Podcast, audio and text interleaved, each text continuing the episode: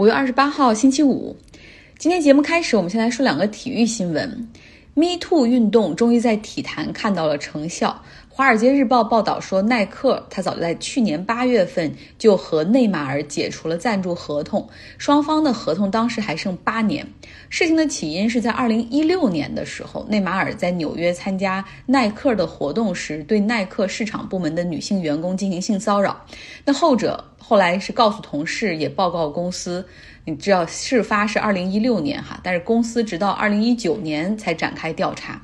那个时候也是因为这个，二零一九年的时候，Me Too 运动开始了，可能他更愿意相信员工，而不是像过去那种息事宁人。你看他是内马尔，他是那么有名的球星，你看说了谁会信呢？而内马尔方面呢，当耐克开始调查之后，内马尔方面是拒绝配合。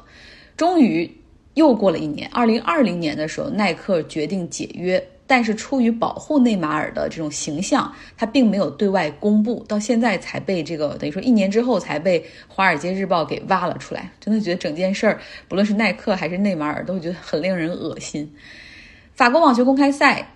即将开幕了，女子世界排名第二的大阪直美，她在社交媒体上说，她将不参加赛后的新闻发布会，直到如果她能够到决赛哈，赢得比赛，获得冠军。那他说，他希望更加专注于比赛本身，因为其实运动员的心理健康也很重要。他说，他已不愿意有的时候面对那些已经被问过无数次的问题，还有一些问题会让他自己产生自我怀疑或者是自信心的崩溃。他看到过很多运动员因为参加记者发布会被一些刁钻的问题搞到这种情绪非常低落。其实我觉得不参加也没什么嘛。我以前是做体育记者的，其实你这个运动员你在场上的表现就完全可以说明一切了。那赛后的其实很多问题，大部分的问题都非常的无聊，要么就是捧，要么就是杀，要么就是试图了解啊你当当时击球的一个瞬间，你心里是怎么想的。我也去过网球的那种发布会，还有记者就会问，比如说你在第三盘第四局发了第二个球的时候，你在想什么？我心想，他 还能记得这么。戏吗？然后说为什么你会影响发挥吗？就是有的时候记者希望通过一个问题可以建立和运动员的联系嘛。你看我多么关注你啊，跟你心有灵犀。也许也许这个球对你来说也很重要，但是实际上，哎，挺无意义的，很难听到就是特别好的问题。很多运动员就是说我不记得了，因为我是专注在每一个球上。但记者们呢，就是吃这口饭的。但是你想，如果赛后都不开发布会了，记者还有必要去现场吗？但是对于很多记者来说，每年可以追着这些巡回赛，就是全球各地的去一下，这是很职业生涯中很重要的一步，也是做这个工作薪酬不是很高的情况下一个很好的激励。所以这些记者们一定要。体现存在哈，然后提出专业细腻、偶尔令人难堪、偶尔让人开心的问题。我也看到一些网球记者对于大阪直美的这个新闻评论说啊，说大阪直美现在厉害了哈，你可以开始耍大牌了，钱多了你就有底气了吗？啊，我觉得真的有必要吗？这么的 critical。来到巴西，今天我们要着重讲一下巴西。目前呢，巴西每天。新增 COVID-19 的感染在八万左右，死亡人数每天是两千左右，疫情居高不下。这种情况下，巴西总统博尔索纳罗上周日还在里约举行了一个支持者的摩托车游行，数千人骑着摩托车来为他助阵，哈，都写着这个什么“二零二二博尔索纳罗”，等于说为他大选年提前的加油助威。车队从里约奥运会公园集结，然后一起开到了南部海滩和市中心。而博尔索纳罗自己也开一个摩托车打头阵哈，然后他后面还坐着他的支持者。那还有一些人呢，是从其他城市来为自己的偶像助阵的。比如说有一个五十七岁的叫 Jose 的人，他是从里约附近的一个小城市开三个小时摩托车来到这儿。他说。我必须要来呀，因为博尔索纳罗代表着自由、秩序和进步，以及终止腐败。我必须支持他。他身上还穿了一个 T 恤，哈，就写着“我们永远跟随博尔索纳罗”。那也有大量的反对者在街头表示，沿途表示抗议。有人就说了，说我们因为疫情死了快五十万人了，有什么好庆祝的？博尔索纳罗不是英雄，他是杀人凶手，他应该被判刑。那从四月二十七号开始，巴西议会也正在就本届政府对抗疫情失职展开调查，然后有这种听证会哈，通过电视、广播和网络进行直播。其实你只要看一个片段，你就知道博尔索纳罗和他的这些同伴们根本就没有把这些调查当回事儿。图片我发到了微信公号张奥同学上，大家可以来看一下。就是博尔索纳罗政府前任的卫生部长在接受问询的时候。他戴了个口罩，但这个口罩真的就只盖住了他的鼻子，然后他嘴巴也是就就是露在外面的。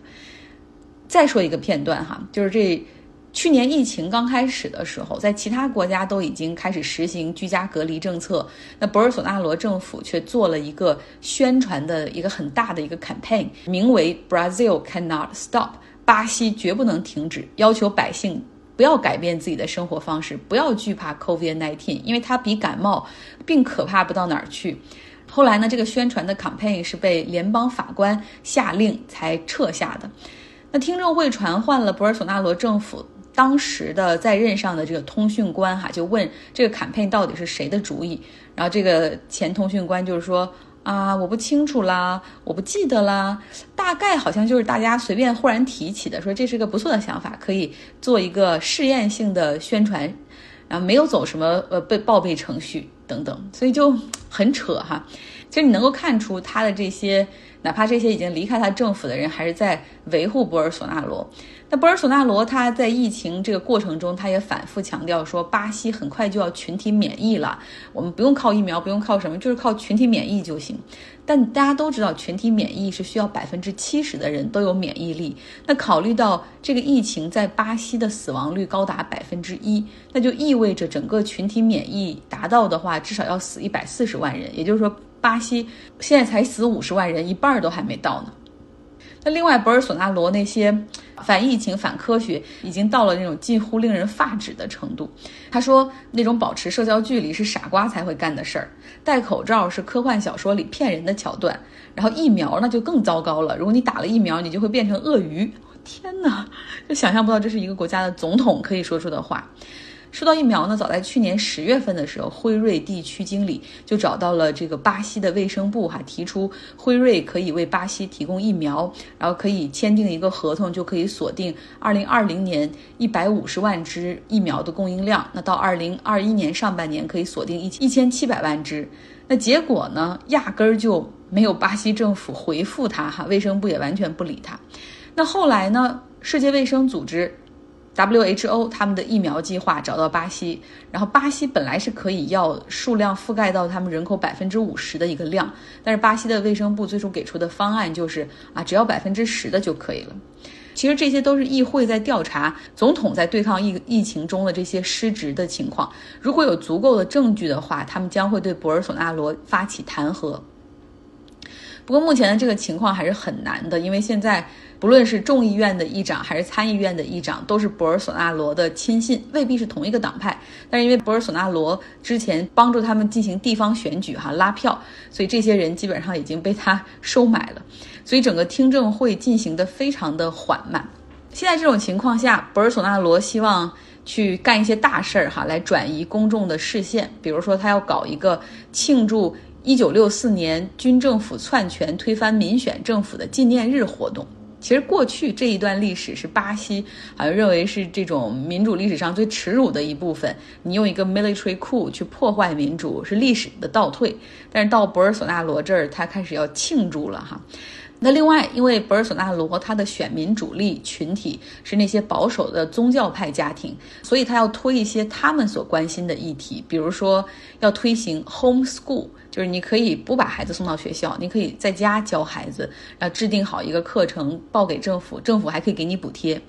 那另外就是打击犯罪，哈，包括贩毒，然后尤其是啊恋童癖要打击，严厉打击。还有一点呢，就是要取消学校里性教育的课程，你干嘛要？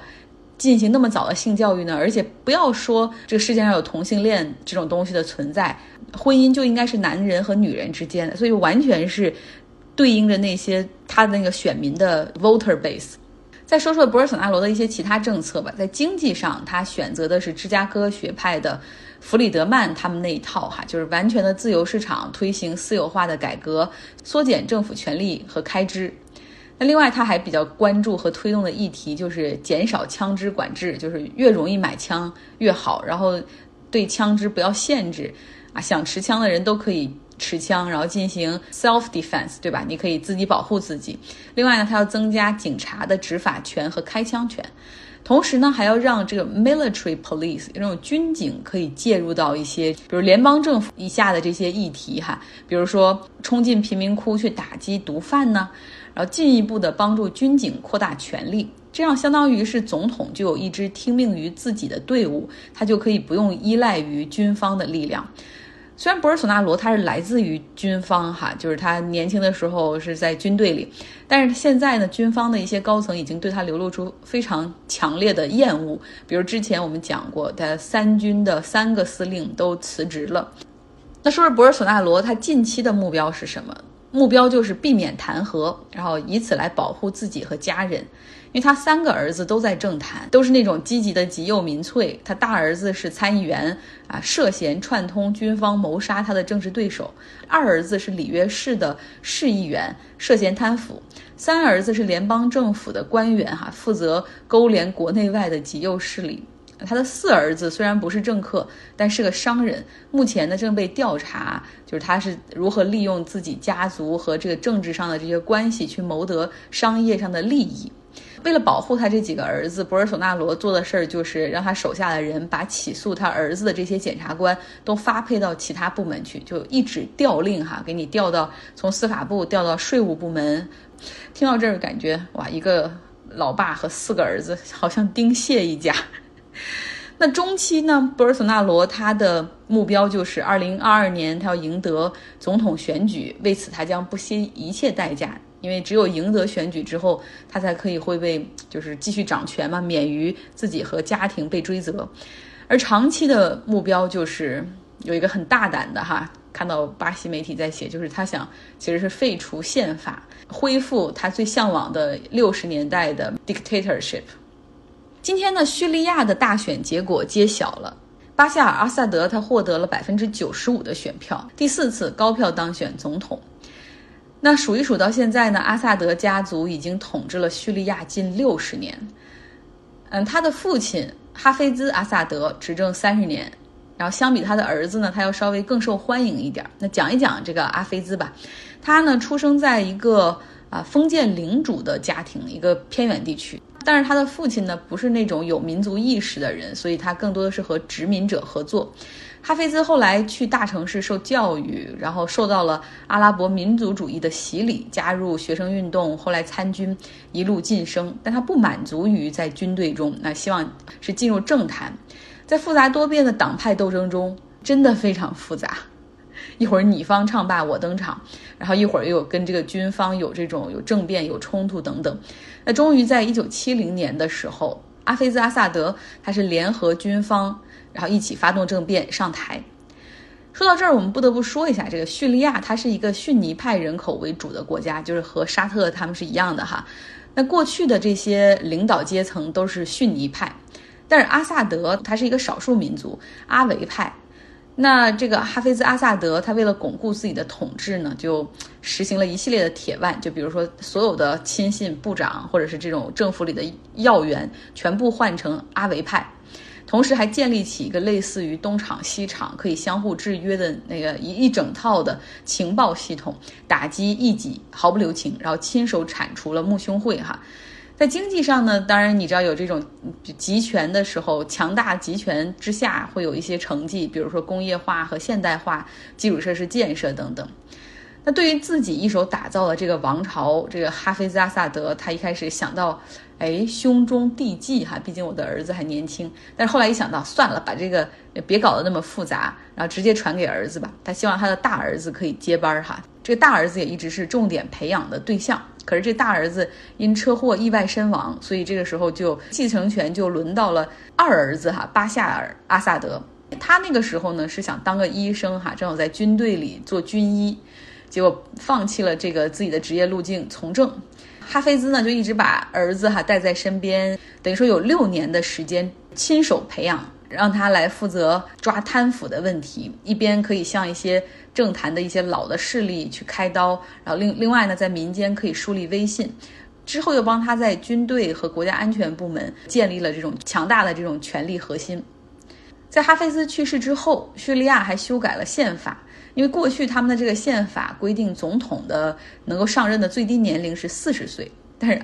巴夏尔·阿萨德那个时候只有三十四岁，所以宪法修改就把这个改成了三十四岁，所以他就在两千年的时候通过大选哈，也是百分之九十四、九十五这样的高票成为了叙利亚的总统。在二零一一年阿拉伯之春之后，叙利亚进入到了长期的内战。那一度反对派是非常接近推翻阿萨德政权，但是后来俄罗斯介入了，帮助叙利亚政府对反对派进行空中打击。那至今为止，这场内战已经持续了十年，死亡人数超过三十八万，还有二十万人失踪，造成的难民六百多万。